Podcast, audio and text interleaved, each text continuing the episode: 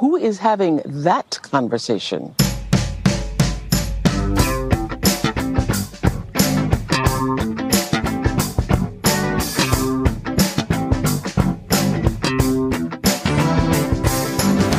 That conversation is having wir, wie immer, nämlich hier ist Stefan Winterbauer vom Media oh. und am anderen Ende Christian English- Meyer von der Welt. English for Runaways. English for Runaways. Okay, War das ein alter ja. Otto-Witz oder English for Runaways? Ich glaube. Keine Ahnung, das hat sich, das ist so Schul, aus ja, unserer 80er Schulzeit, Jahre, mal, so wie ein zum. Bleistift oder so. Oder heiß und Vorsicht, heiß und fettig. ja. Sag mal, äh, kurze Frage. Ich höre da auch schon im Vorgespräch immer Vögel zwitschern. Äh, ist das bei dir? Hast du ein Fenster offen? Hast du den Frühling reingelassen?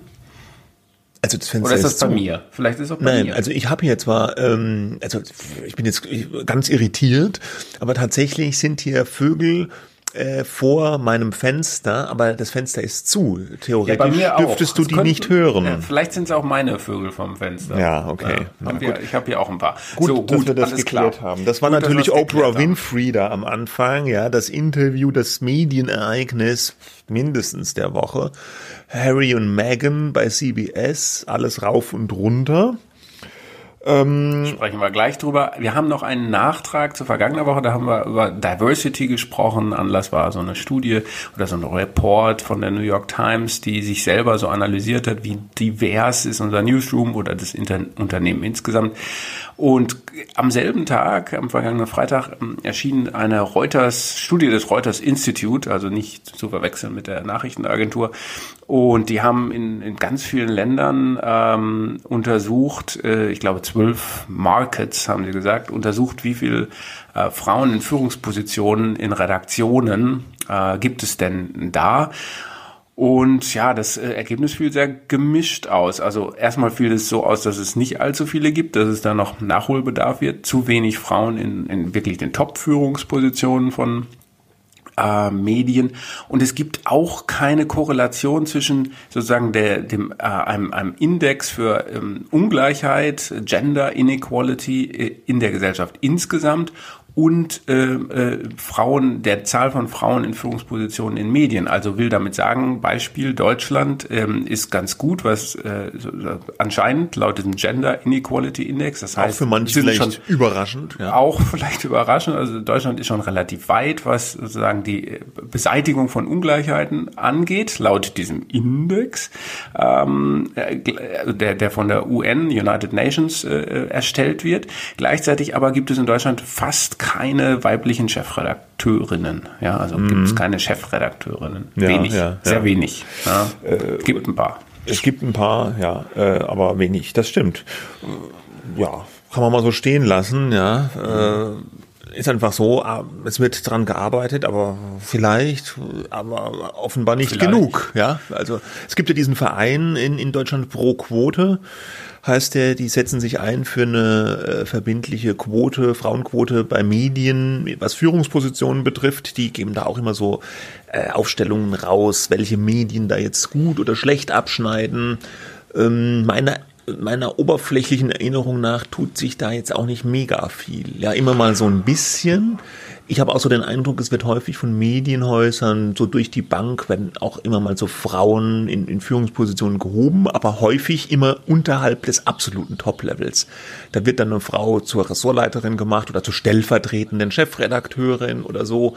Der Chef ist aber dann immer noch ein Mann, meistens. Ja, gut, das verändert sich langsam. Es muss ja auch immer äh, sozusagen irgendwie passen in, in dem finden Sinne, aber ich glaube sozusagen, dass äh, erkannt ist es auf jeden Fall worden, dass es da noch Nachholbedarf gibt. Denn Frauen im Journalismus, äh, ja, ich glaube, der Anteil ist relativ gleich mittlerweile Männer, Frauen. Das ist ja jetzt kein, kein Männerberuf, Journalismus, Nee. ganz. Äh, ja.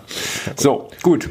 Wir steigen Weiter. mal ein. Äh, Wir reden über das Interview Oprah with Meghan and Harry. Viele haben es vielleicht gesehen. In Deutschland wurde das bei RTL und Vox übertragen und äh, auch bei RTL in der Gruppe gestreamt auf TV Now. Da kann man sich das auch immer noch angucken, wenn man da ein Abo hat. Man muss sich anmelden, ne? Ja, genau. In den USA, also originär wurde das von dem US-Fernsehsender CBS ausgestrahlt am 7. März.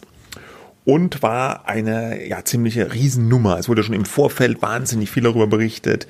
Es gab dann Vorberichterstattung, Nachberichterstattung. Es gab richtige so Trailer aus dem Interview, wo Oprah Winfrey schon so äh, Andeutungen oh, no, gemacht what? hat. Ja, also Oh, no, shocking.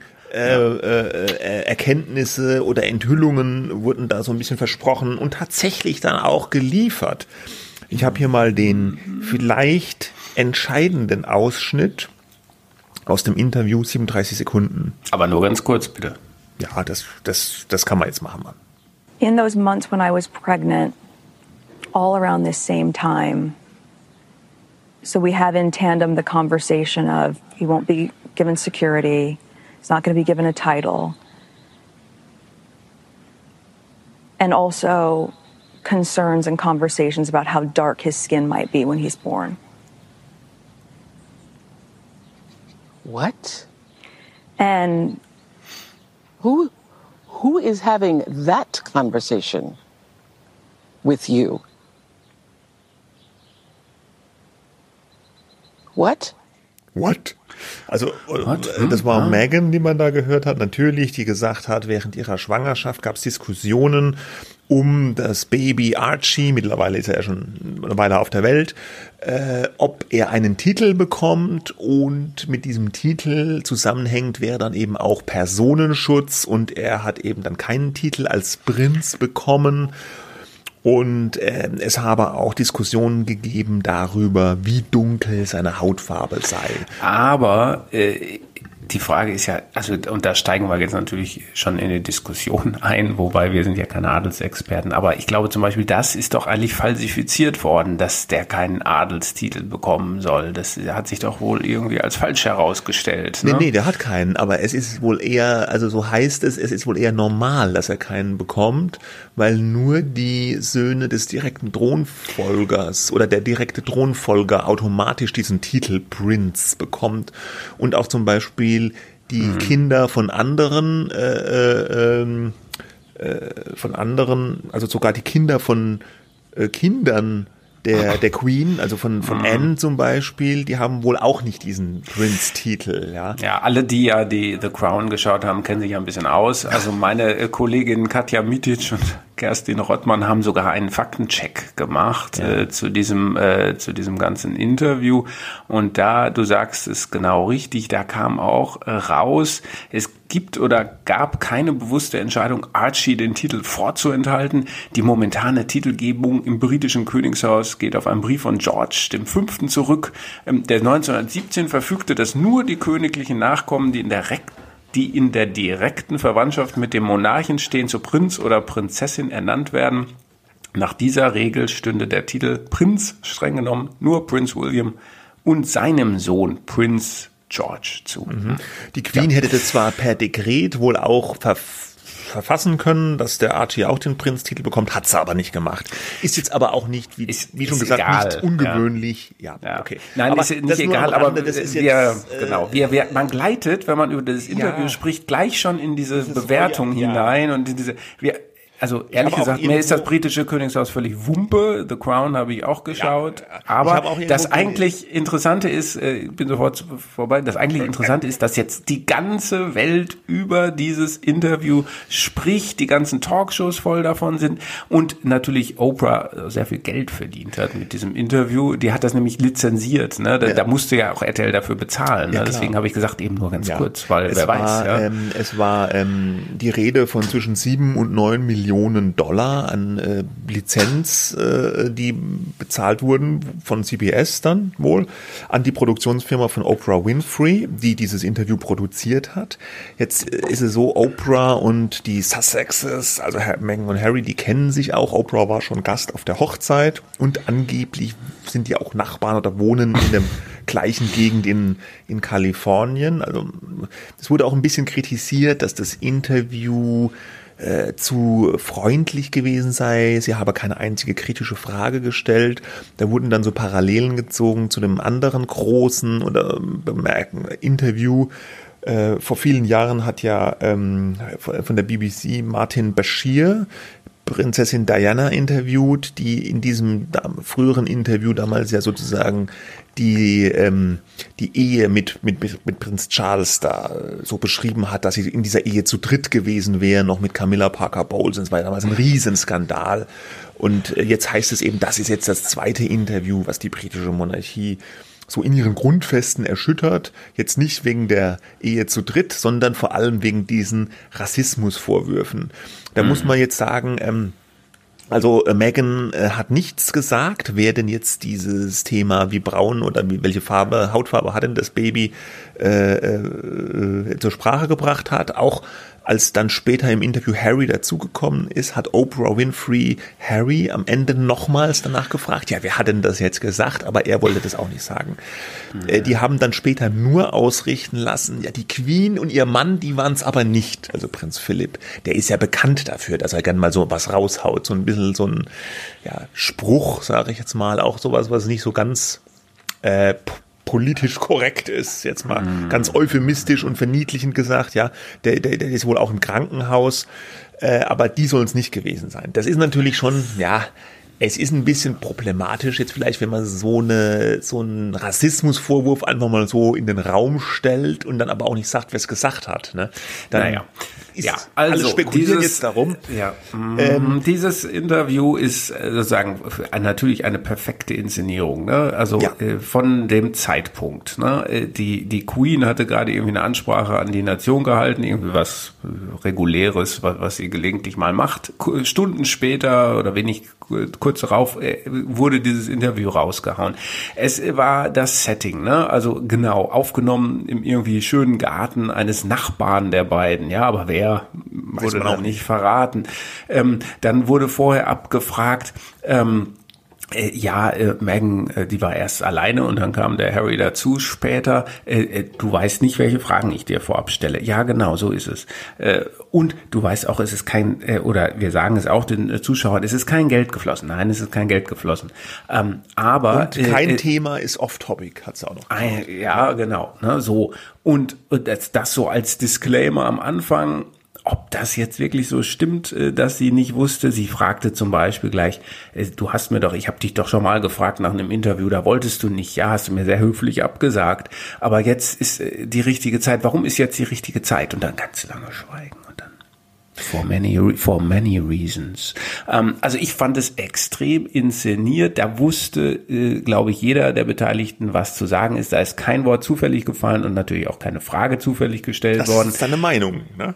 Das ist, kannst du nicht. Ja, das ist meine Einschätzung, das ist keine Meinung, das ist meine Einschätzung okay. anhand des Interviews, äh, was ich gesehen habe. So empfinde ich das, ja. Äh, mhm. Und, und äh, das und darauf wollen wir hinaus. Nicht sozusagen, was stürzt das jetzt das britische Königshaus in eine Krise, ähm, sondern wie werden eigentlich solche Themen gesetzt? Ne? Und die beiden waren ja da schon dadurch, dass sie sich losgesagt haben vom Königshaus und eine eigene Marke im Grunde aufbauen wollen und jetzt für Netflix produzieren und, und, und in den USA leben. Und für Spotify.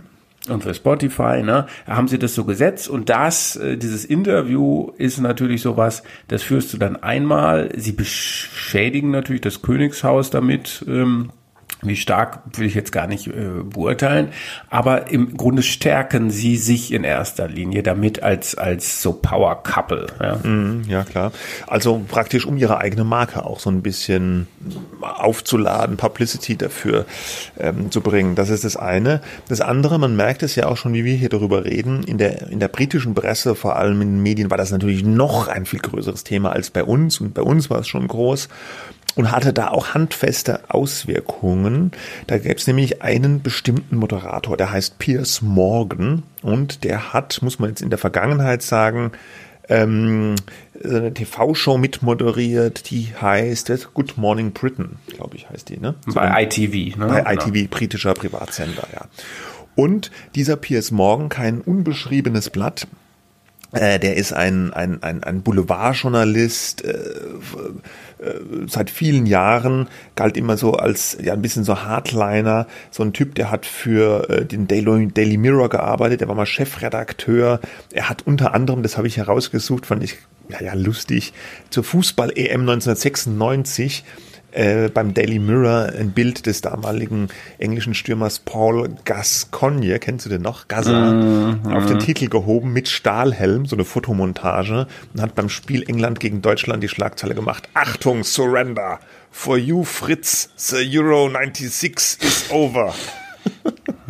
Also so ein typisches, wie man die englische Boulevardpresse halt Ja, kennt. er hat ja auch für Murdoch-Zeitungen von Rupert Murdoch, ja. der dieses, äh, diese Woche 90 geworden ist, ja, ja äh, gearbeitet. News of the World, das ist auch so ein Revolverblatt, ja, das musste doch auch eingestellt werden mhm. äh, nach diesem ganzen äh, Ausspionieren von und er hat britischen Promis. Genau, ja. da soll er auch Mitwisser gewesen sein, ist nicht so ganz klar. Und er musste ähm, 2004 äh, seinen Chefredakteursjob an den Nagel hängen, weil er gefälschte Bilder veröffentlicht hat im Zusammenhang mit der Folteraffäre dieses äh, Gefängnisses Abu Ghraib von den Amerikanern mhm. da äh, bei in Afghanistan. Also, und der hat diese, diese Good Morning Show da moderiert und er ist, er, er war wohl früher mal ein, wie soll man sagen, bekannter von Meghan, bevor sie mit äh, Prinz Harry zusammenkam.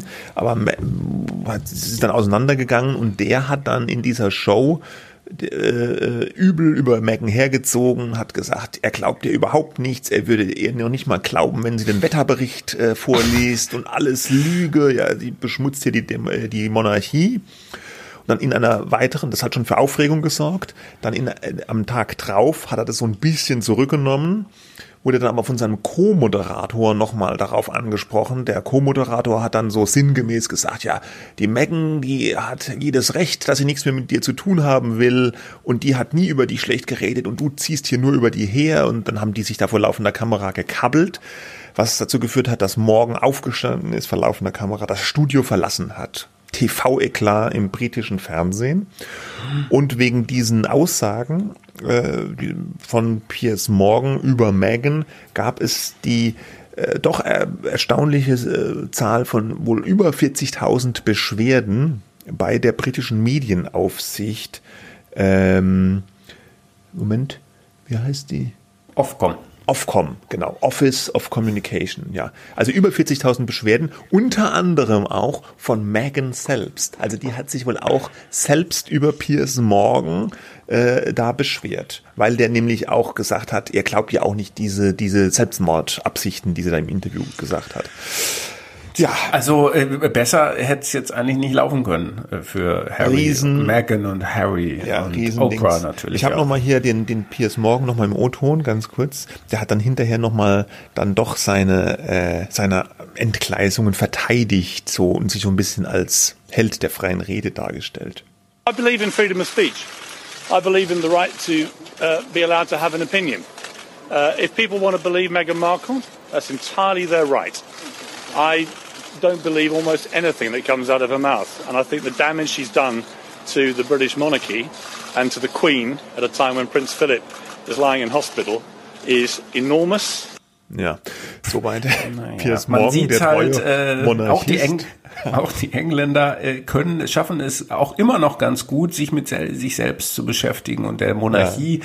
Gut, vielleicht wäre das auch in Deutschland so, wenn wir hier eine, noch eine Monarchie hätten, dass man darüber ständig redet. Äh, bei uns ist das ja zum Glück äh, die Adelstitel, äh, diese Yellow Press äh, abgeschoben. Ja, wer sich dafür interessiert, soll sich darum kümmern. Aber sonst spielt das eigentlich keine große Rolle. Immer mal wieder, wenn jemand ein Kind bekommt aus der Königsfamilie, ist es mal kurz wieder Thema oder wenn Rolf Seelmann Eggebrecht, glaube ich, äh, im Eggebrecht, Eggebert oder Eggebrecht im ZDF äh, irgendwie eine königliche Trauung kommentiert. So, mh, hm, ja, äh, war ja auch bei Harry und, und Meghan so, wurde groß übertragen in ARD und ZDF, glaube ich sogar, oder nur in einem, aber mm. jedenfalls große Übertragung.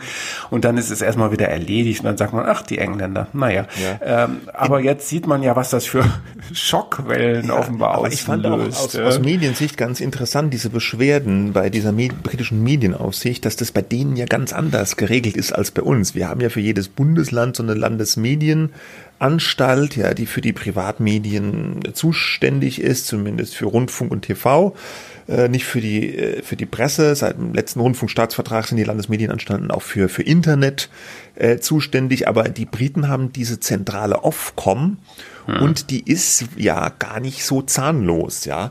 Die haben, hm. das habe ich jetzt gelesen schon mal, einem Radiosender in England eine Strafe von 1,1 Millionen Pfund aufgebrummt, weil der bei Gewinnspielen betrogen hat. Da, sowas habe ich jetzt aus Deutschland noch nicht gehört, dass so richtig handfeste, äh, hohe Strafen äh, naja, ausgesprochen werden, oder? Ja, aber wenn du, wenn du einen Radiosender hättest, der bei Gewinnspielen betrügt, dann würde der schon auch eine Strafe kriegen. Ob das jetzt so hoch ausfällt, das ist mm. die Frage. Ne? Ja. Na gut. gut. Äh, Moment, wo habe ich denn? Hier. Ah, gut. Wir kommen äh, zu einem anderen Thema, aber es hat irgendwie, man kann elegant überleiten, denn RTL, ja, der Sender, der das über TV Now Ach so, übertragen dachte, hat, dieses tolle. Interview. Okay. Nee, nee. Der, äh, der trennt sich von Dieter Bohlen oder äh, man, man, man geht halt getrennte Wege. Ja, Der Pop-Titan, äh, der über, glaube ich, fast zwei Jahrzehnte lang ähm, erst Juror bei Deutschland sucht den Superstar. Äh, ja, schon seit immer, jetzt, seit es die Sendung gibt. Ne? Ja, genau. Ne? Ja. Und die gibt's seit 20 Jahren ja, etwa. Genau, ja. Äh, und äh, jetzt zuletzt auch bei diesem Superstar oder Supertalent heißt es, glaube ich. Ne? Ja. Und im, eigentlich immer wurden die Jurys irgendwie umgemodelt und umgedreht. Nur einer blieb immer der Dieter. Also früher Modern Talking, die Älteren erinnern sich noch. Und dann hat er so einen sozusagen, ist er selbst auch zur Marke äh, geworden, aber diese Marke verträgt sich jetzt anscheinend so, das ist meine Deutung, verträgt sich nicht mehr so richtig mit der Marke von RTL und man, äh, das ist jetzt die letzte Staffel von Deutschland sucht Superstar, wenn das vorbei ist, ist er nicht mehr Chef der Jury und ja. gar nicht sowieso nicht mehr in der Jury. Er hat ja auch dann den mehr oder weniger offiziellen Titel als Chefjuror beim, beim RTL, jetzt nix mehr. Ähm, und es ist relativ offensichtlich, dass diese Trennung nicht von ihm ausging, sondern von RTL. Also RTL hat ihn, so kann man wohl sagen, vor die Tür gesetzt. Der Vertrag wäre eh ausgelaufen. Aber es war bisher Usus, dass die Verträge mit Dieter Bohlen immer regelmäßig verlängert wurden. Er stand ja auch so als Gesicht für diese Marken Superstar und Supertalent bei denen. Ähm, das äh, in der Branchenmedien wird spekuliert, dass das auch was damit zu tun hat, dass RTL jetzt so einen neuen Chef hat, Henning Teves, bisher auch für TV Now verantwortlich, jetzt auch für den Sender mitverantwortlich, soll wohl intern kein Freund ähm, des Stils von Dieter Bohlen sein. Trägt keine Camp David T-Shirts oder so. Nein, nicht, nicht die Camp David T-Shirts, sondern Dieter Bohlen war ja schon früher stärker mal in der Kritik, weil er gerade bei Deutschland sucht den Superstar-Kandidaten so ab, mit abwertenden Kom Kommentaren so, du klingst wie ein Frosch beim Kacken oder so irgendwas gesagt hat, ja. Er die Leute so abgekanzelt hat und über die drüber gebügelt ist. Da gab es immer mal Kritik daran. Das ist in den vergangenen Jahren und Staffeln, glaube ich, meiner Wahrnehmung nach ein bisschen äh, zurückgenommen worden, vielleicht ist er altersmilde geworden ein bisschen. Aber hast du das denn noch geschaut, diese Pre-Calls äh, oder diese, diese äh, ja, ersten Sendungen? Das war ja meistens da, wo dann geschimpft wurde. Ja, Aber ich, gebe, ja ich gebe zu, ja? dass ich da ab und zu reinschaue. Mhm. Natürlich okay. nur aus mhm. professionellen Gründen, um, um mhm. das zu wissen, wie sich diese Sendung entwickelt. Aber ich habe tatsächlich auch die aktuelle Staffel relativ äh, verfolgt. Okay, ja. und dann, äh, dann ist das tatsächlich so, dass er dann weniger beleidigend gewesen ist, weil das war ja, glaube ich, der Grund, warum viele auch immer eingeschaltet haben. Was sagt der Dieter ist, denn dazu? Er ist, also, er ist schon, ich finde, weniger hart beleidigend. Er macht natürlich schon immer noch Sprüche über die Kandidaten. Und wenn jetzt da einer wirklich ganz schlecht ist, dann kriegt er auch immer noch eine Abreibung, ja. Also es ist immer noch dieser Bohlen-Style, aber so ein ja. bisschen abgemildert schon, finde ich finde mhm. ich jetzt so meiner Wahrnehmung nach. Aber mhm. offenbar vielleicht nicht genug für RTL. Man will dann neue Wege gehen. Die haben jetzt auch in der, in der Pressemitteilung geschrieben, so nach 20 Jahren ist es Zeit, die Marke nochmal neu zu beleben, neu aufzusetzen. Die soll revitalisiert werden mit einer ganz neuen Jury. Man muss natürlich auch sagen, dass die Einschaltquoten nicht mehr so groß sind wie früher mal. Zu Hochzeiten war ja Deutschland sucht den Superstar und das Supertalent also von der Quote her Riesenshows mit teilweise fast zweistelligen Millionen Werten an Zuschauern. Das ist natürlich lange vorbei, aber die Senderlandschaft hat sich auch verändert. So große Quoten für Einzelsendungen gibt's kaum noch. Dafür sind dafür und dass diese Sendungen auch schon so lange existieren, sind die Quoten immer noch recht gut, ordentlich bis gut.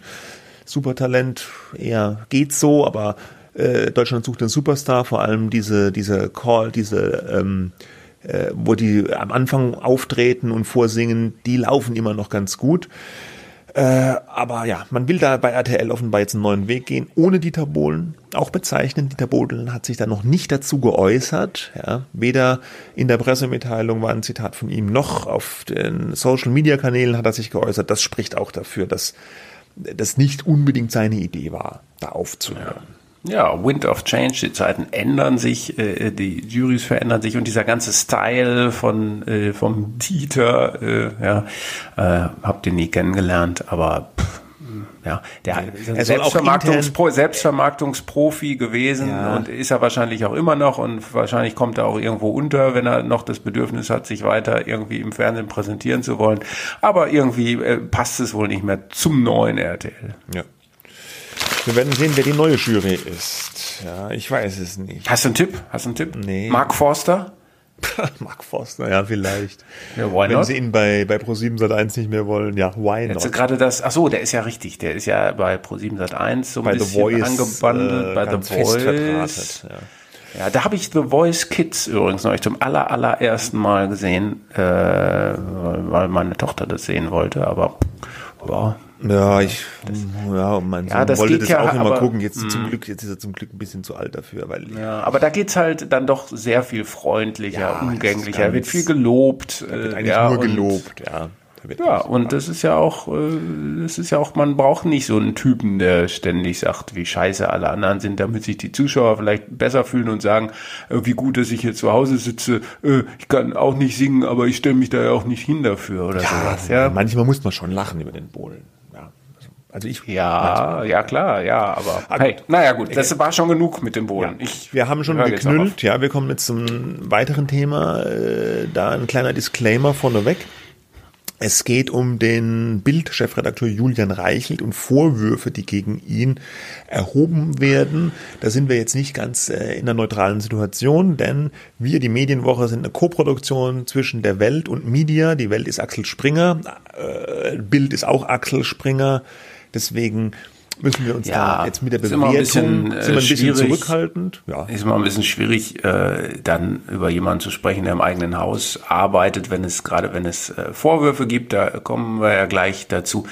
Ähm, da muss man halt recherchieren und dann gibt's Ergebnisse und dann äh, ist ist auch gut. Aber sag kurz, Ja, worum es geht. aber trotzdem ist es natürlich ein Thema, was die Medienlandschaft bewegt, deswegen wollen wir das auch nicht aussparen.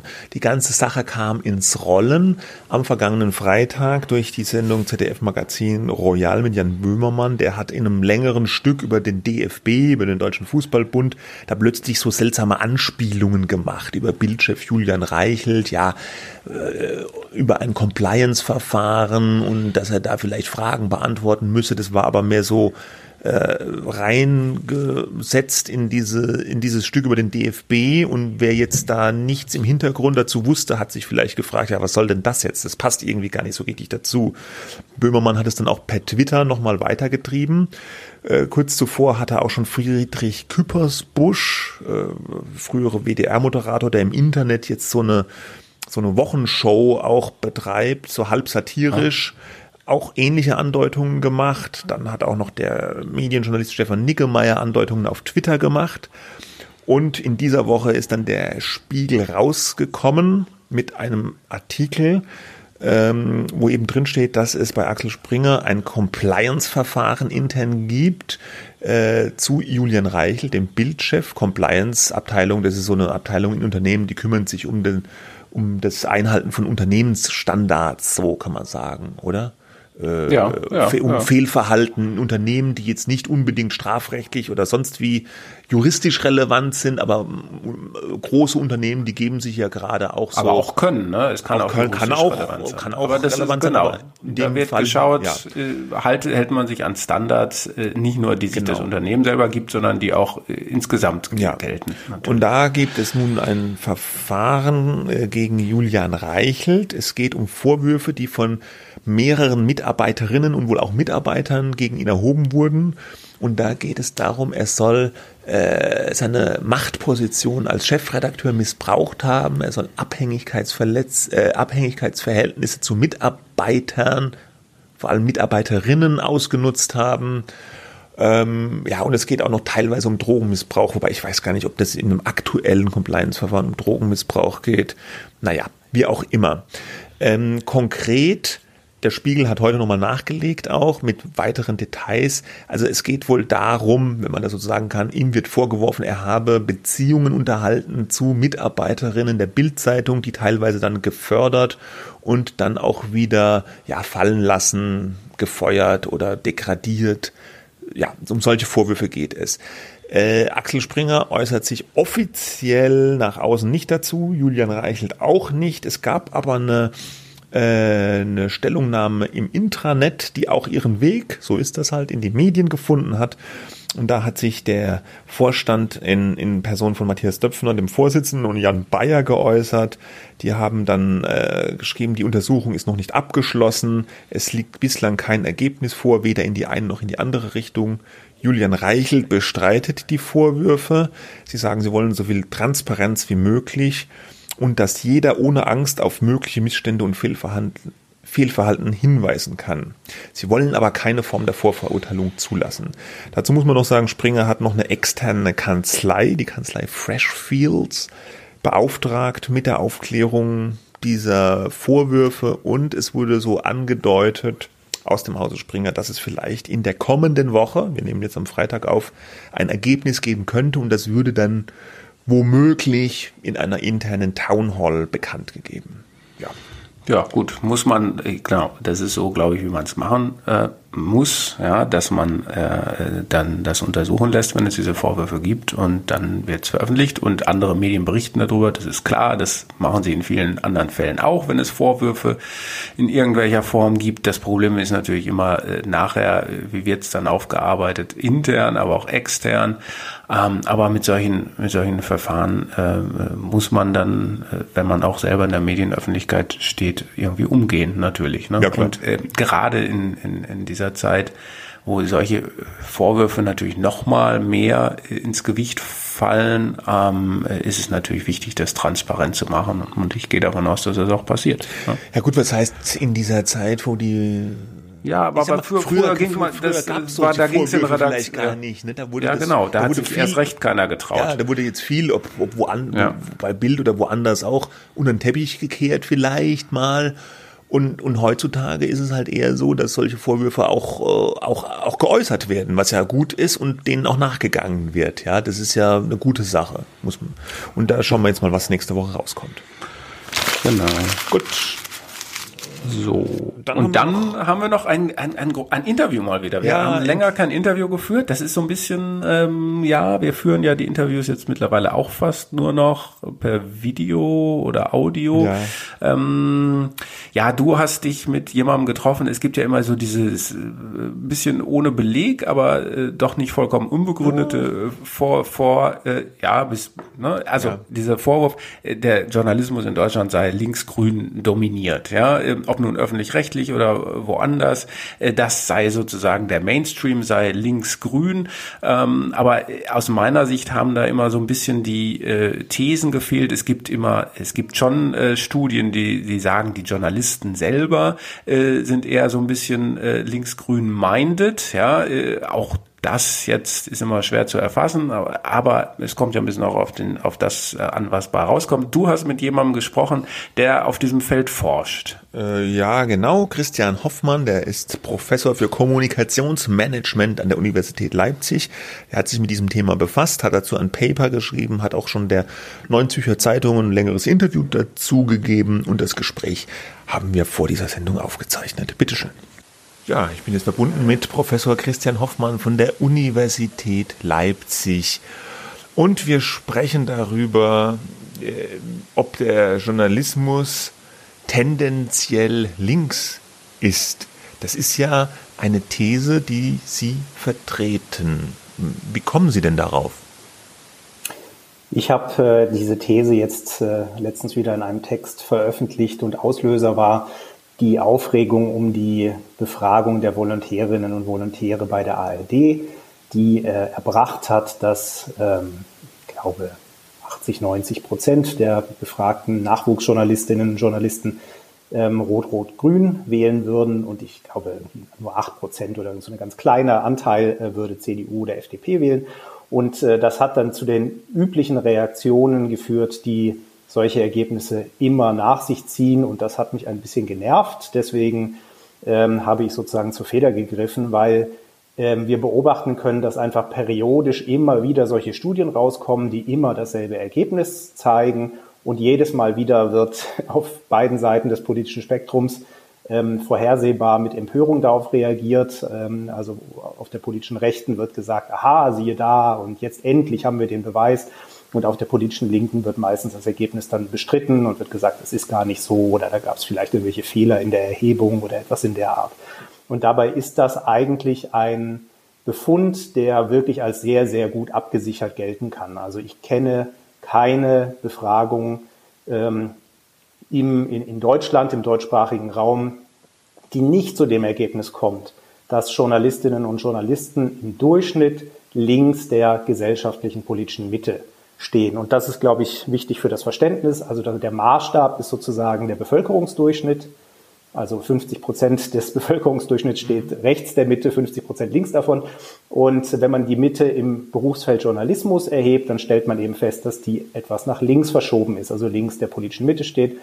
Und ähm, je nachdem, wie man das misst, ob nach Parteienpräferenz oder einfach auf so einer Selbsteinordnung oder so, sind die Ergebnisse immer gleich. Ähm, die Aus, das Ausmaß kann ein bisschen unterschiedlich interpretiert werden. Mal sind es zwei Drittel der Journalistinnen und Journalisten, mal sind es drei Viertel oder 80 Prozent, die äh, links der gesellschaftlichen Mitte stehen. Also das ist einfach ein sehr, sehr gut ähm, fundierter Befund und eigentlich sollte sich niemand mehr wundern, wenn das nochmal ähm, herauskommt bei einer Studie und eigentlich sollte sich auch niemand drüber aufregen. Wobei das ähm, diese ja diese diese Befragung dieser ARD Volontäre und Volontärinnen, die hat, wie Sie schon sagen, hohe Wellen geschlagen. Das war jetzt aber ja glaube ich keine wissenschaftliche Studie, sondern so eine Befragung und letztlich wurden da ja auch relativ wenig äh, Volontäre befragt. Also das war das waren jetzt nicht, also ich weiß nicht, waren glaube ich unter 100 Leute, die da letztlich diese Fragen beantwortet hatten. Es, Sie sagen aber, es gibt tatsächlich auch echte wissenschaftliche Studien, die das belegen, ja? Also nicht nur ja, so eine genau. Umfrage, ja? Naja, doch, also, ich, also es gibt unterschiedliche methodische Herangehensweisen. Ähm, ich glaube, bei dieser Volontärsbefragung waren das etwa die Hälfte der zu dem Zeitpunkt aktiven Volontärinnen und mhm. Volontäre, die da teilgenommen haben. Äh, also das ist jetzt nicht nichts, aber ich meine, das ist natürlich ein sehr spezifisches Publikum, das da befragt wurde und das ist eine kleine Gruppe und nicht repräsentativ für jetzt die Journalistinnen und Journalisten in Deutschland. Aber ähm, es gibt seriöse wissenschaftliche Befragungen, ähm, zum Beispiel das World of Journalism Project, das größte ähm, entsprechende Studie international, äh, wo man eben auch diesen Aspekt übrigens interessant international vergleichen kann. Ähm, und es gibt andere methodische Ansätze, indem man zum Beispiel ähm, in den USA ist das üblich, das Spendenverhalten von Journalistinnen und Journalisten auswertet ähm, oder indem man zum Beispiel neuere Ansätze beobachtet, wie sich Journalisten online verhalten, also mhm. Äh, welchen Accounts folgen die eher oder welchen Accounts stimmen die vielleicht eher zu, auf Twitter beispielsweise, wo sich ja viele Journalisten tummeln. Also es gibt verschiedene methodische Ansätze und die kommen eigentlich immer alle zum selben Ergebnis, unterschiedlich ähm, ausgeprägt, sage ich jetzt mal. Also zum Beispiel die Untersuchungen zum Spendenverhalten in den USA sind immer ziemlich überwältigend. Das sind, glaube ich, 90, 95 Prozent aller Spenden fließen an die Demokraten. Ähm, und äh, auch interessanterweise die Twitter-Auswertung, die ich zuletzt gesehen habe, die methodisch sehr äh, interessant aussah, ähm, zeigte sogar noch eine stärkere Verschiebung nach links als die Umfragen das tun, was wahrscheinlich auch nicht überraschend ist, weil es gibt ja im Journalismus sehr etablierte ähm, so Objektivitätsnormen oder Ausgewogenheitsnormen und deswegen ist das, glaube ich, auch immer eine heikle Frage, Journalistinnen und Journalisten zu fragen, wo stehst du eigentlich politisch? Mhm. Also das, ich glaube, diese Frage ist schon mit einer hohen ähm, sozialen Erwünschtheit verbunden und deswegen würde ich, glaube ich, auch von der Annahme ausgehen, dass solche Befragungsdaten äh, die Verschiebung im Berufsfeld eher unterschätzen. Also ich würde vermuten, dass sich, wenn sie direkt befragt werden, Journalistinnen und Journalisten als Moderator einstufen, als sie es vielleicht wirklich sind. Also umso umso eindeutiger ist es ja, dass selbst diese Befragungsstudien eben so eindeutig zeigen, dass es diese ähm, Verschiebung relativ zur gesellschaftlichen Mitte eben in dem Berufsfeld gibt. Äh, bei dieser einen äh, Untersuchung, die sich wohl gerade auf Twitter bezogen hat und auf das Verhalten äh, von Journalisten in den USA äh, ja. bei Twitter, da steht aber drüber, Uh, there is no liberal media bias in which news stories political journalists choose to cover. Also das äh, ja. widerspricht nicht das dem, was Sie eben gesagt haben. No bias. Nein, nein, das äh, widerspricht dem nicht, weil das ist eine ganz wichtige Differenzierung, die ich ja in meinem Text auch vornehme, dass man im Prinzip drei Stufen ähm, unterscheiden muss. Das eine ist äh, die Zusammensetzung des Berufsfelds und darüber haben wir ja bisher bes mhm. gesprochen. Ähm, ich würde das als den Input bezeichnen. Das zweite ist dann eben die Berichterstattung, die von diesen Menschen gemacht wird. Das ist dann der Output. Und das dritte ist die Wahrnehmung dieses Outputs beim Publikum. Und ähm, beim ersten Schritt, beim Input, sind die Studien, wie gerade beschrieben, sehr, sehr eindeutig, wie dieses Berufsfeld zusammengesetzt ist. Ich glaube, das ist auch unumstritten. Ähm, und differenzierter und umstrittener wird es dann aber beim zweiten Schritt, beim Output, bei der Berichterstattung. Also sieht man diese Verschiebung im Berufsfeld, sieht man die auch in der, im Produkt, sieht man, sieht man das in der Berichterstattung. Und da kommen Studien zu sehr unterschiedlichen äh, Ergebnissen. Die von Ihnen jetzt gerade genannte äh, Studie hat erhoben, wenn ein Kandidat der Republikaner oder ein Kandidat der Demokraten bekannt gibt, dass sie kandidieren, wird dann eher über den Demokraten berichtet als über den Republikaner und das ist nicht der Fall. Aber ich muss auch sagen, das hätte mich auch extrem gewundert, wenn, wenn da ein Bias gefunden worden wäre in der Berichterstattung. Also das wäre schon ein sehr krasses Beispiel von einem Bias, wenn von den zwei großen Parteien sozusagen ein Kandidat einfach ignoriert würde. Äh, deswegen finde ich das auch nicht ein sehr gelungenes Maß, muss ich sagen, für Output Bias. Aber ähm, es ist, glaube ich, ein gutes Beispiel, das zeigt, dass eben die Studien zum Output Bias sich schwer tun, weil es ist eben schwierig zu messen, ähm, was ein Bias in der Berichterstattung eigentlich ist. Also ähm, findet man das in der Auswahl der Themen, über die berichtet wird, oder in der Auswahl der Themen, über die nicht berichtet wird? Oder findet man das in der Häufigkeit, mit der bestimmte Menschen eingeladen oder zitiert werden? Oder findet man das in der äh, Ausrichtung der Kommentare, die dann eben die Berichterstattung begleiten? Oder ähm, findet man das in der, äh, im, im Framing, also in der Art und Weise, wie die ausgewählten äh, Themen präsentiert werden? Also, oder findet man es ähm, in, der, in der Bildauswahl? Also werden eben eher vorteilhafte oder unvorteilhafte Bilder gewählt? und, und, und. Also das ist eine unwahrscheinliche Komplexität. Und jede einzelne Studie muss sich da natürlich immer fokussieren und sagen, welchen Aspekt schauen wir uns jetzt an, zum Beispiel die Bildauswahl oder zum Beispiel die Häufigkeit von Zitationen. Und deswegen manche solche Inhaltsanalysen finden ähm, eine äh, Indikation für einen Bias. Eben in der Regel ist das ein, ein linker Bias. Ähm, aber es gibt auch Studien, die keinen solchen Bias finden. Deswegen beim Output ist, muss man sagen, der Forschungsstand sehr heterogen. Und ähm, also ich, ich würde mal sagen, es ist, können wir vielleicht später noch drüber sprechen, warum wir in letzter Zeit diese Debatten über über die Lügenpresse und Systempresse und so weiter haben, warum es so eine, so eine aufgeregte ähm, Debatte über Output-Verzerrungen gibt. Und ich glaube, dass diese aufgeregten Debatten nicht völlig aus der Luft gegriffen sind, aber nicht in der Radikalität begründet sind, wie, wie sie geführt werden, weil eben, wie gesagt, äh, die Studienlage ist hier sehr, sehr differenziert. Ja, wenn, wenn das jetzt so wäre, dass man einen, diesen Output-Bias, wie Sie das nennen, nicht so nachweisen kann, also wenn die Medien in der Berichterstattung tatsächlich nicht so eindeutig nach links äh, sich orientieren, wie die Mitarbeiter in ihrer Weltanschauung, äh, ist es dann überhaupt schlimm? Also oder oder oder ketzerisch gefragt, ja, was juckt's denn, was der Journalist äh, denkt oder wählt? Hauptsache, der macht seinen Job richtig, oder? Ja, und ich würde auch sogar so weit gehen, dass es völlig legitim ist, wenn eine journalistische Redaktion eine bestimmte politische Linie ähm, unterstützt. Also mhm. ich meine, denken Sie an die Taz zum Beispiel, die da eine lange Tradition hat, oder denken Sie an den Springer Verlag, wo es bestimmte Grundwerte gibt, auf die man sich verpflichtet, äh, die durchaus politischer Natur sind, wenn man dort arbeitet. und so weiter. Und das, also gerade bei privaten Unternehmen, wenn wir jetzt nicht über den öffentlichen Rundfunk reden, ist das ja völlig legitim, wenn eine Redaktion äh, in die eine oder andere Richtung ähm, sich positioniert. Ich glaube, an der Stelle ist es wichtig zu differenzieren zwischen der Akteursebene und der Systemebene. Also ich glaube, auf der Akteursebene wäre es schwierig, ein Argument zu finden, warum ein privates Medienunternehmen nicht das Recht hat, äh, ein, eine bestimmte, eine Partei zu unterstützen, eine bestimmte Forderung zu unterstützen.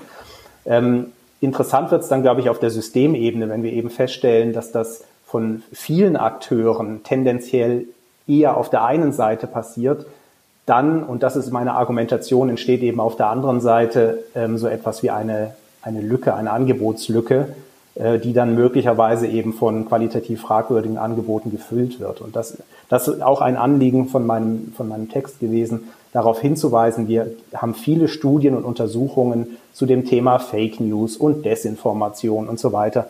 Ähm, und diese Studien finden eigentlich immer bei, also zumindest in Deutschland, aber auch in den USA, dass das überwiegend ein rechtes Phänomen ist, also dass das eher rechts der politischen Mitte stehende Menschen sind, die, die solche Plattformen rezipieren und teilen und so weiter. Und dann ist natürlich die Frage, warum? Also warum sind jetzt irgendwie konservative Menschen offenbar irgendwie anfälliger für solche qualitativ minderwertigen Angebote? Und es, es, gibt, es gibt tatsächlich äh, Autoren, die, die sagen, das liegt irgendwie an bestimmten Eigenschaften von konservativen Menschen. Äh, ich würde dem entgegenhalten, dass das was mit dem Mediensystem zu tun hat. Also es gibt einfach für links der politischen Mitte stehende Menschen mehr qualitativ hochwertige Angebote, also das heißt Medienangebote guter Qualität, die halt eher links positioniert sind ähm, als rechts. Und deswegen gibt es eben eine so eine Art Angebotslücke auf der politischen Rechten. Das ist in den USA sicher ausgeprägter als in Deutschland. Ähm, da gibt es also erschreckende Studien dazu, dass äh, Menschen, die rechts der politischen Mitte stehen, eigentlich fast nur noch Fox News äh, als glaubwürdig betrachten, während links der politischen Mitte stehende Menschen da eine breite Auswahl haben an, an CNN und MSNBC und New York Times und Washington Post und NPR und so weiter und so fort. Und es gibt auch inhaltsanalytische Untersuchungen, die tatsächlich zeigen, dass alle diese Medienmarken aufgrund ihres Outputs eher auf der politischen Linken zu verankern sind äh, und Fox News mit wenigen weiteren äh, Angeboten rechts. Und das ist, glaube ich, diese Angebotslücke, die ich meine, die vielleicht so in Deutschland nicht eins zu eins ähm, übertragbar ist wie in den USA, aber in der Tendenz würde ich argumentieren, auch bei uns existiert, weil das Berufsfeld halt nun mal einfach so tickt, wie es tickt. Und ich ja würde ausdrücklich der äh, Annahme widersprechen, dass der Input sich nicht im Output niederschlägt. Hm. Also äh, in den USA alles noch extremer, klar, ist ja oft so, aber es gibt ja auch hier durchaus Zeitgenossen, die sagen, die FAZ zum Beispiel, die ist mir jetzt auch nicht mehr konservativ genug. Oder das ZDF, mhm. das wurde ja mal früher sogar als so eine Art konservatives Gegengewicht zur ARD äh, gegründet. Ja. Wahrscheinlich also gefühlt äh, kann man das heute wahrscheinlich nicht mehr so wahrnehmen, oder? Ich meine, ich will so ein bisschen zum öffentlichen rechtlichen Rundfunk hinleiten. Der, ähm, der sieht sich ja des Öfteren des Vorwurfs ausgesetzt, dass er zu links ist oder zu grün ist, ja. Äh, äh würden Sie das auch so sehen? Also da muss ich sagen, ich kenne keine inhaltsanalytische Studie, die eindeutig zu dem Befund kommt, dass der öffentlich-rechtliche Rundfunk ähm, irgendwie einseitiger berichten würde als, ähm, als die privaten Medienangebote.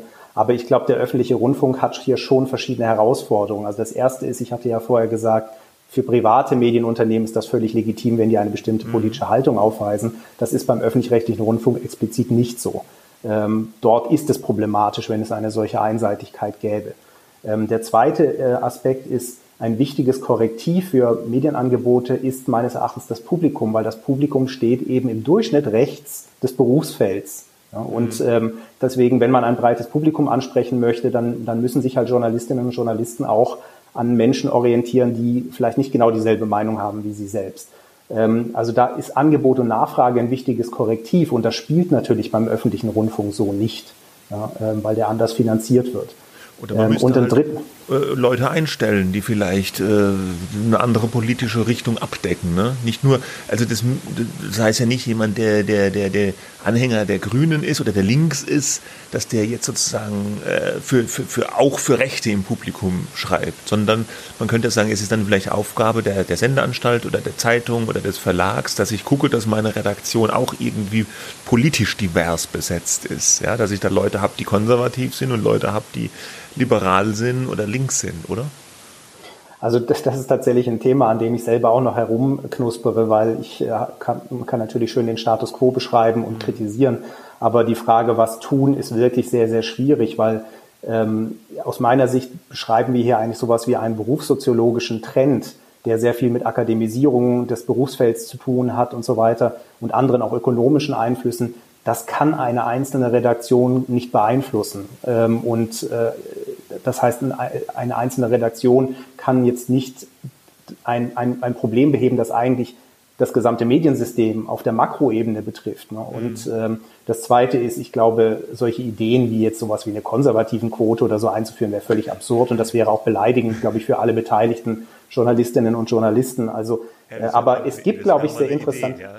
ja, ich meine, die, die Forderung gibt es. ja, ich meine, man muss, glaube ich, auch sagen, in der Tendenz, das wird so nicht offen gesagt, aber in der Tendenz gibt es das Phänomen in der Realität natürlich schon.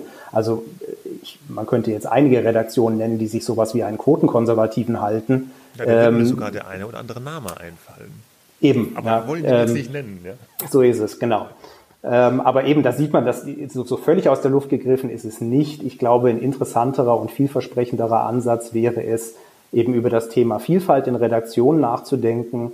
Und das passiert ja in mancher Hinsicht auch schon. Also wenn wir uns äh, die Gender-Debatte anschauen oder die Frage der Repräsentation von Menschen mit Migrationshintergrund, dann gibt es ja eine sehr lebendige Debatte dazu. Und mein Appell wäre eben, das ein bisschen auf das Thema ähm, Perspektivenvielfalt, was man im Englischen Viewpoint Diversity nennt, auszuweiten. Das hat, glaube ich, sehr viel mit der Sozio äh, so, Entschuldigung, Sozialisierung der ähm, Menschen zu tun, die man einstellt. Also müssen das alles Akademiker sein, müssen das alles Sozial- und Geisteswissenschaftler sein, die man dort einstellt. Ähm, welches Alter haben diese Leute und so weiter. Also ich glaube, das, es geht nicht um eine konservativen Quote, aber schon ähm, darum, über, über die Frage nachzudenken, welche Vielfalt an Perspektiven haben wir eigentlich in unserer Redaktion. Aber noch kurz dazu, also das gilt natürlich nur dann, wie gesagt, wenn man für sich den Auftrag empfindet, eine möglichst große Bandbreite in seiner Redaktion abzubilden. Und das müssen Private eben nicht unbedingt. Aber beim öffentlichen Rundfunk, glaube ich, ist das ernsthaft ein Thema, mit dem sich der öffentliche Rundfunk auseinandersetzen müsste. Ja, ja, ja, ja klar. Aber der soll ja die gesamte Gesellschaft irgendwie genau. repräsentieren, qua Staatsauftrag. Äh, ähm, was Sie da sagen, das erinnert mich daran, da habe ich mit dem Kollegen Christian Mayer vergangene Woche drüber gesprochen.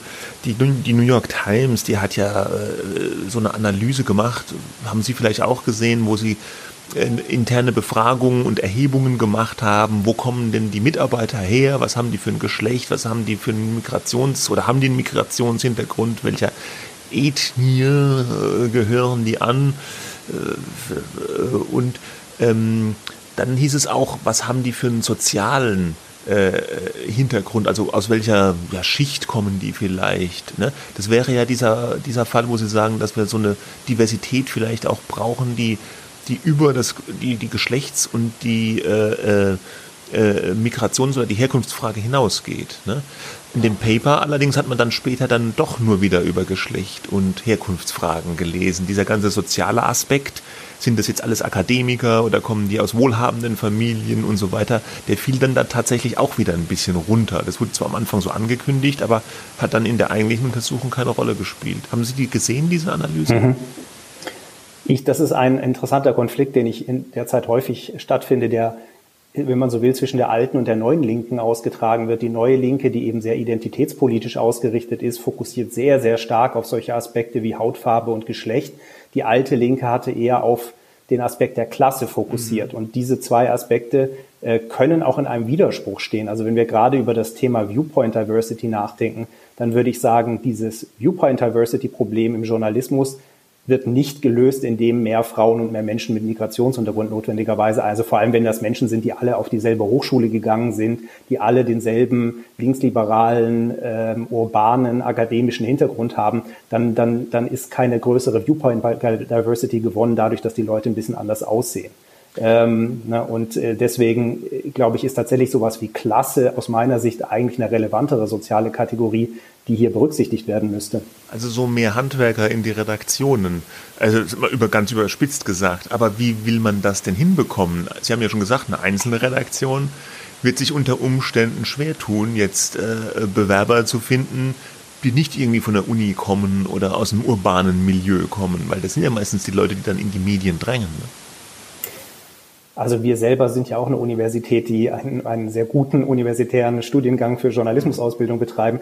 Ähm, wir können sozusagen nichts gegen diesen Akademisierungstrend haben eigentlich, aber es gibt natürlich auch Weiterbildungsmöglichkeiten und Journalismusschulen und so weiter, die auch Quereinsteigern vielleicht äh, den Einstieg in das Berufsfeld ähm, äh, leichter machen. Aber auch hier wieder muss ich halt sagen, ähm, ich bin mir nicht so sicher, was eigentlich eine eigene, eine einzelne Redaktion hier wirklich ausrichten kann und ob ob das eigentlich auch eine gute Medienstrategie ist, äh, zu versuchen, ähm, in einer Redaktion die maximale Vielfalt abzubilden. Ähm, also das ist, es ist wirklich ein unwahrscheinlich schwierig zu lösendes äh, äh, Problem. Also die Tendenz auch wieder, wenn man in die USA blickt, ist ja eher, sich möglichst einseitig ein, einen bestimmten politischen Standpunkt anzuschließen, eine Community um sich zu versammeln, die diesen Standpunkt teilt und dem Affen regelmäßig Zucker zu geben, sage ich mal. Ne? Ja, und die Medien, die Medien gehen da vielleicht mit der Gesellschaft, mit dem gesamtgesellschaftlichen Trend, ja, wo es ja auch heißt, es gibt einen Trend zur Polarisierung politisch, ja, in, im, vor allem auch in, in Ländern wie den USA mit einem Zwei-Parteien-System und so weiter, wo, wo diese ganze Populismus-Trend durch Trump noch einen riesen Schub gegeben hat und die Medien äh, vollziehen das ja fast so nach jetzt, oder? Kann man das so sehen? Dass sie sich ja, das ist populistisch gerieren jetzt.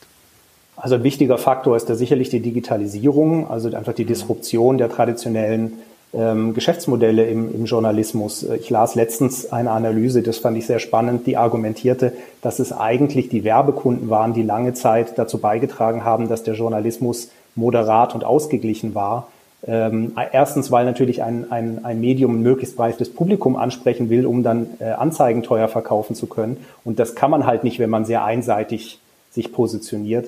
Aber auch, weil die Werbekunden kein so großes Interesse daran haben, in einem sehr fragwürdigen, einseitigen Umfeld zu erscheinen. Mhm. Und ähm, das heißt, wir haben uns lange Sorgen darüber gemacht, ob nicht die Werbekunden die Unabhängigkeit des Journalismus tangieren und einschränken könnten. Aber jetzt aus heutiger Sicht wünscht man sich dieses alte Modell eigentlich fast zurück, denn die Alternative, wenn die Werbeeinnahmen wegbrechen, ist halt das Abo-Modell, das Paywall-Modell und dann begibt man sich halt fast vollständig in die Abhängigkeit seines Publikums und, ähm, und ich glaube, dann entstehen halt eher solche, solche Inselchen und solche ähm, Echokammern, die dann eher in sich politisch relativ homogen sind. Das ist, glaube ich, medienökonomisch für jedes einzelne Unternehmen ein, ein echtes Erfolgsmodell, ähm, aber es ist halt dann wieder auf der Makroperspektive aus Sicht des Mediensystems problematisch. Ja, das ist ein total interessanter Punkt. So habe ich das eigentlich auch noch nie betrachtet. Ja, so die Werbung als ein bisschen ausgleichender äh, Faktor auch in der medialen Berichterstattung. Ähm, äh, Sie beklagen in dem äh, Paper, das, das Sie geschrieben haben, ja auch so ein bisschen die ähm, blinden Flecken in der Forschung. Ja? Wir haben das ganz am Anfang ja auch schon mal gesagt, so äh, außer Umfragen, es gibt, nicht, es gibt noch nicht so richtig empirische Studien, die dieses Phänomen, wie ticken denn die, die, die Journalisten und damit auch die Medien untersuchen. Ähm, gibt es da vielleicht Bestrebungen, dass man diesen blinden Fleck ein bisschen weniger blind macht? Also so kann man meinen Text schon lesen, als sozusagen einen Appell dazu. Ähm, ich, ein, einen wichtigen Punkt, glaube ich, den ich versucht habe hier einzubringen, ist, wir finden, wir tun uns schwer darin, diesen Output-Bias zu finden.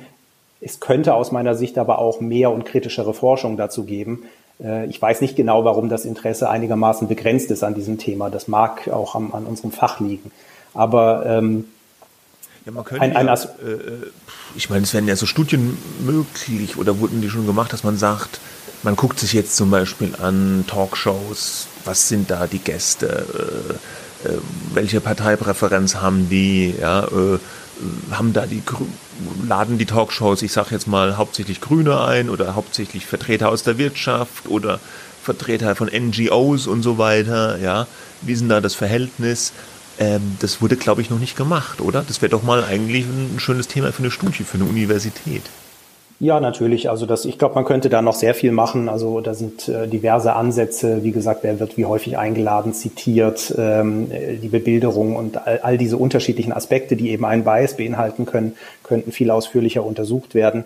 Ähm, ich halte diesen, diese Fragestellung auch für, für sehr, sehr relevant, weil die dritte Stufe in diesem Input-Output-Rezeptionsdreiklang, den ich vorher erwähnt habe, zeigt eben, dass das Publikum sehr wohl den Eindruck hat, dass die Berichterstattung einen Einschlag aufweist. Also es sind auch für Deutschland sehr klare Daten, dass Menschen, die rechts der politischen Mitte stehen, deutlich unzufriedener sind mit dem Medienangebot als diejenigen, die links äh, der politischen Mitte stehen. Und auch interessant finde ich vor allem auch, wenn sie sozusagen eine Verteilung abbilden ähm, der Menschen auf einer, also der Bürgerinnen und Bürger auf einer Links-Rechts-Skala.